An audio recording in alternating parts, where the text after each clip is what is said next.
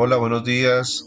Bienvenidos mis hermanos a este devocional Palabra y Oración de Iglesia Salvación. Todas las mañanas compartimos la palabra de Dios para edificación de nuestras vidas. La palabra que tenemos para hoy está en el libro de Santiago, capítulo 1, versículos 19 al 27. Dice así la palabra de Dios. Hacedores de la palabra.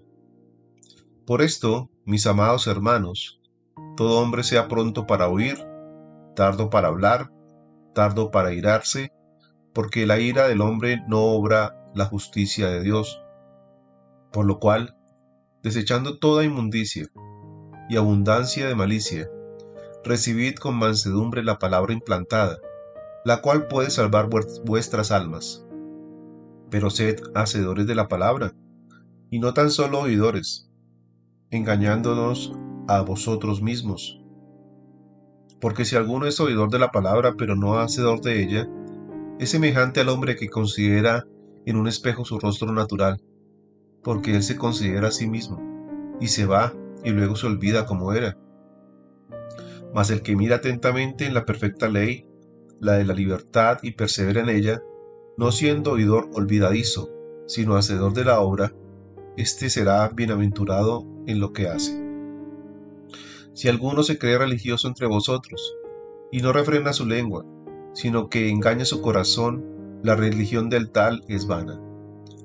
La religión pura y sin mácula delante de Dios, el Padre, es esta, visitar a los huérfanos y a las viudas en sus tribulaciones, y guardarse sin mancha del mundo. Amén. Palabra de Dios en Santiago 1, versículos 19 al 27. Aquí hay una condición que debemos tener todos los cristianos y es ser hacedores de la palabra. Ser hacedor de la palabra significa una persona que en toda su vida o de manera integral opta por seguir las enseñanzas de las escrituras. La palabra recibida, la palabra implantada, la palabra dada por un predicador o por el pastor en la iglesia es atesorada en el corazón y llevada a cabo a través de nuestras acciones a diario nuestras vidas. Aquellos que son hacedores entonces son fáciles de distinguir, fáciles de ver. Son personas que se apartan del mundo y son personas que entonces se congregan habitualmente y asimismo aplican la palabra de Dios para su vida. Estas personas entonces son prontos para oír, y son tardos para hablar o para irarse. Son prontos para poner atención, atienden a la palabra de Dios. Mientras que hay muchos entonces que no lo hacen y son personas que fácilmente se airían, airan, airarse, perdón, son personas que no tienen dominio propio. Entonces, en esas personas, la ira que actúan con ira no obra la justicia de Dios. Primero porque son tardos para oír. Y luego actúan de manera equivocada respecto a lo que desea el Espíritu Santo en nuestras vidas. Por eso nos dicen aquí que tenemos que desechar toda inmundicia, es decir, todo pecado, toda malicia, y recibir la palabra de Dios con humildad. Esa palabra implantada solamente puede venir en corazones contritos y humillados delante de Dios. Muchas personas escuchan la palabra de Dios, pero no, no la atesoran en su vida, no la llevan a cabo. Por lo tanto, si no hay un verdadero arrepentimiento, si no hay una verdadera renuncia al pecado, no son salvos, porque el verdadero arrepentimiento y el verdadero cambio a través de la fe en Jesucristo es el que trae salvación. Por eso la palabra habla aquí muy claro de ser hacedores de la palabra. No podemos simplemente recibirla como si estuviéramos escuchando una prosa o una poesía, como algo bonito, sino que la palabra de Dios verdaderamente cambie nuestras vidas y nuestra manera de pensar. Esto se llama ser hacedor de la palabra, y no solamente oidor. Y hay muchos que se engañan a sí mismos, se creen cristianos, pero en realidad no lo son. Van a los cultos, asisten a la iglesia, pero su corazón está muy lejos de Dios. Este pueblo de labios me honra, pero su corazón está lejos de mí, dice la palabra. Por eso dice aquí el versículo 23, por si alguno es oidor de la palabra pero no hacedor de ella, este es semejante al hombre que considera en un espejo su rostro natural. En esa época no existían los espejos de vidrio, sino los espejos eran semejantes a, eran tallados y eran muy semejantes al vidrio de hoy, pero eran tallados sobre eh, metales, como el oro o la plata. Entonces, después de hacer un tallamiento, se podía ver el rostro de una persona en, un, plato o en, algo semejante a un espejo, pero no era una, una definición exacta de lo que realmente era su rostro. Entonces el que se consideraba a sí mismo en estos espejos no se estaba viendo realmente. Y era lo que quería decir aquí el apóstol Santiago en estas palabras.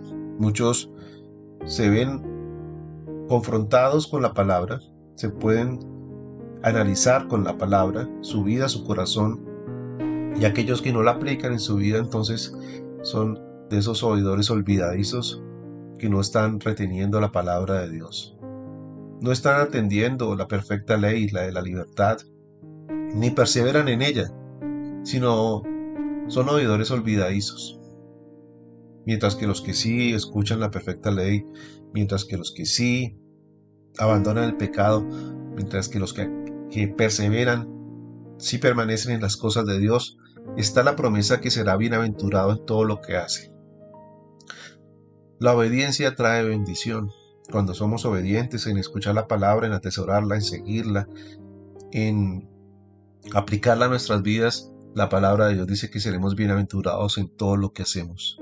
No importa lo que hagas, no importa cuál sea tu profesión, no importa dónde te ha colocado Dios, Dios te va a bendecir donde estés. Porque si tú haces lo correcto delante de Dios, Dios te bendecirá. Por último, estos cortos versículos nos hablan de lo que es una, la religión verdadera, y es demostrar el amor a aquellos que están necesitados. Si uno no refrena su lengua, si uno no controla sus emociones, está engañando su corazón y la religión de aquel o de aquella persona es vana. La verdadera religión entonces está en ayudar a los necesitados y a las viudas, a aquellos que están en dificultades y que no pueden defenderse por sí mismos. Debemos entonces igualmente practicar la religión cristiana por medio de las obras de fe en el amor de Cristo, mostrándole a estas personas que podemos entonces ser verdaderamente portadores de la palabra de Dios, porque primero la atesoramos en nuestra vida, la aplicamos, tenemos un buen testimonio y segundo también la compartimos y ayudamos a los demás. Esa es la religión pura y sin mácula, del cual o de la cual Habla aquí el apóstol Santiago en los dos versículos del 19 al 27. Amén. Vamos entonces a orar. Padre, yo te doy gracias por esta nueva semana que tú nos regalas, Señor. Gracias, bendito Dios, porque este día es maravilloso, Señor, porque cada día cuentan tu misericordia, Señor. Gracias por tener esa misericordia con nosotros, de tener un nuevo día, de despertar, Señor, de darnos el aire, la vida, el soplo de luz a cada uno de nosotros, Señor. Bendito seas, Padre de la Gloria, por todo lo que haces, por todo lo que sustentas y cuidas de nosotros, Señor. Hoy te pido, Padre, en el nombre de Jesús, Señor, que seamos hacedores de la palabra y no oidores solamente, Señor. Que verdaderamente sigamos la palabra de Dios en nuestras vidas, Señor. Que la apliquemos en nuestras decisiones con sabiduría, Señor, con discernimiento, Señor. Ayúdanos, Dios mío, Señor, a seguir este camino a ser unos trabajadores incansables de tu obra, de tus propósitos, Señor, a no desfallecer, Señor.